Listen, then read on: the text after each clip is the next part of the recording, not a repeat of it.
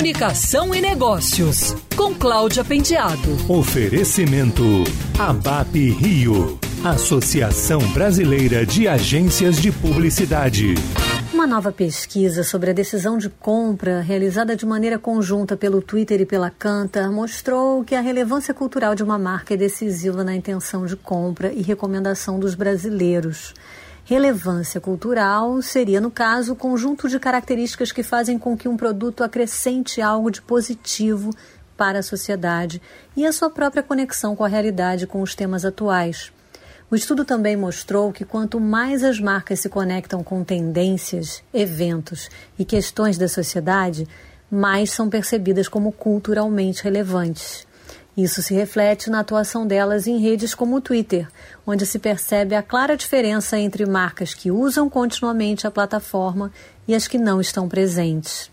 Plataformas como o Twitter, quando bem utilizadas, sem dúvida são boas para criar relevância cultural.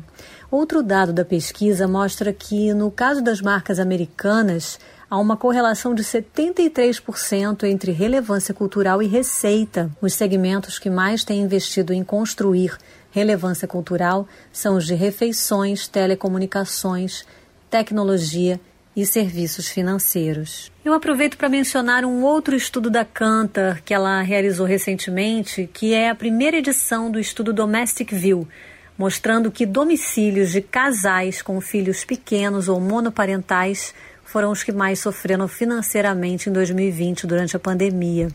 O levantamento mostrou que esses lares passaram a gastar menos com habitação e mais com serviços públicos, enquanto os casais com crianças seguem a tendência inversa.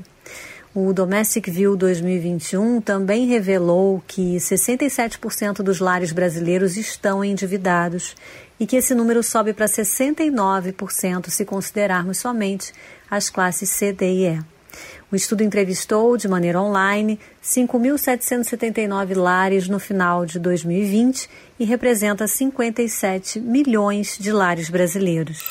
Quer ouvir essa coluna novamente? É só procurar nas plataformas de streaming de áudio. Conheça mais dos podcasts da Band News FM Rio.